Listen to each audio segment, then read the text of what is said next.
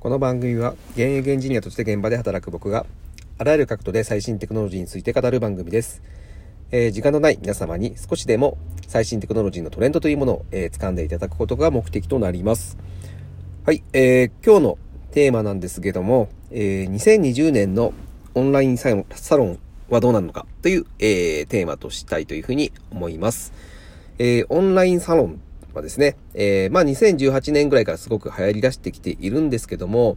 まあちょっとね、えっ、と今年になって少し陰りが見始めたのかという感じだったんですけども、まあ2020年、まあどうなるのかというところで、えーちょっとですね、こちらの方を考察していきたいというふうに思います。えーまずですね、えー2020年というか、まあオンラインサロンって、えーっと一体、えーどういったものなのかっていうところなんですけども、えーまあね、これね、あの皆さんもご存知かと思うんですけども、えーまあ、オーナーさんがですね、えーある一つの、一つというか、ある一定の、えー分野、まあ、趣味を含めてですね、えーそれの、えーコミュニティを作るというものですね。で、特徴的なのがですね、えーまあ、月額制でお金を支払うというところになるというふうに思います。うん、まあ、ここがね、この、えーオンラインサロンが流行った、えー一つの要因だと思います。まあ、これをすることによって、え結構マネタイズができるというところで、えーまあ、これは結構ビジネス的にですね、注目されてきたというところですね。で、ここで僕が思うには、この有料っていうことがものすごく、え重要になってくるかというふうに思います。で、あの、ネットを介したね、このコミュニティの課題って、まあ、すぐに、え思いつくのがですね、え嵐の存在ですよね。嵐。はい。えーで、もしですね、まあ、ツイッター内とかで、その、コミュニティグループなんで作ったら、まあ、おそらくね、えーまあ、かなり、えー地獄絵図になるのは、まあ、目に見えてますよね。はい。で、それの一番の原因っていうのは、まあ、やっぱね、あの、匿名であることなんですよね。うん。ただ、まあ、この匿名というところ、これを必須に、えっ、と、匿名をさせないってなるとですね、まあ、当然実名でやるってことなんですけども、やっぱこの実名でするのを必須にしてしまうと、まあ、かなりね、この気軽感っていうのが一気になくなってしまうので、まあ、これはあまり、えーよろしくないなというところですね。そこで、まあ、最も、まあ、簡単な解決策として、えーまあ、有効的な手段としましては、やっぱり有料にするっていうのは非常に、えー効果的だというふうに思います。あの、もちろん、あの、お金を払ってまでですね、まあ、荒らしたい、うん、グループがあるっていうのは、まあ、そんな人っていうのも結構稀だと思います。なので、まあ、こういったところの、えー、フィルターとしては非常に有効かなというふうに思います。うん、なので、まあ、有料の、まあ、サロンっていうのは、まあ、この機能を果たすことっていうのが、まあ、一つのメリットかなというふうに言います。でですね、えっ、と、この中、その中でですね、えっ、と、最近面白いニュースがあってですね、皆さんノートってご存知でしょうかね？えっ、と、ノートっていうのはですね、ピースオブケイクという、えー会社が運用しているサービスになりますけども、えーまあ、スマホアプリとかで簡単にですね、えー文章、ブログとか、あと漫画とかも上げれるんですね。で、あとは写真とか。で、まあ、こういったラジオトークみたいな、えー音声みたいな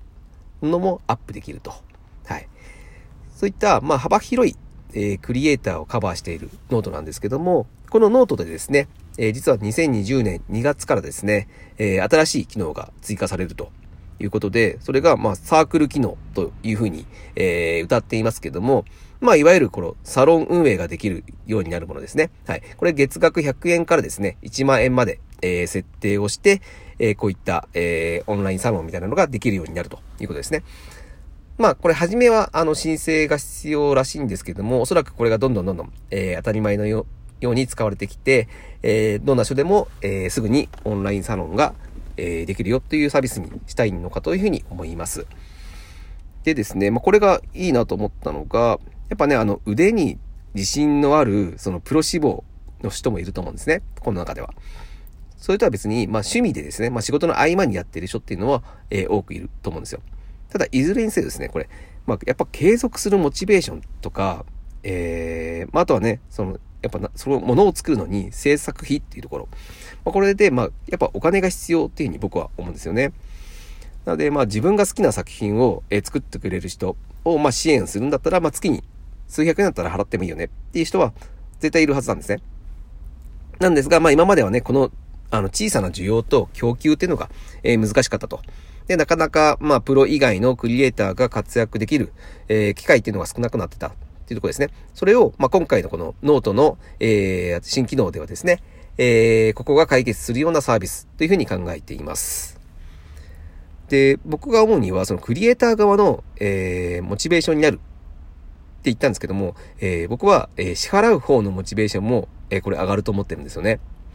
あの、僕の経験則なんですけども、あの、無料メールマガってあるじゃないですか。無料で読めるやつ。あれよりも、やっぱ自分でお金を払って、ゆ、えっ、ー、と、読んでる有料メールマガの方が、えー、真剣に読むんですよ。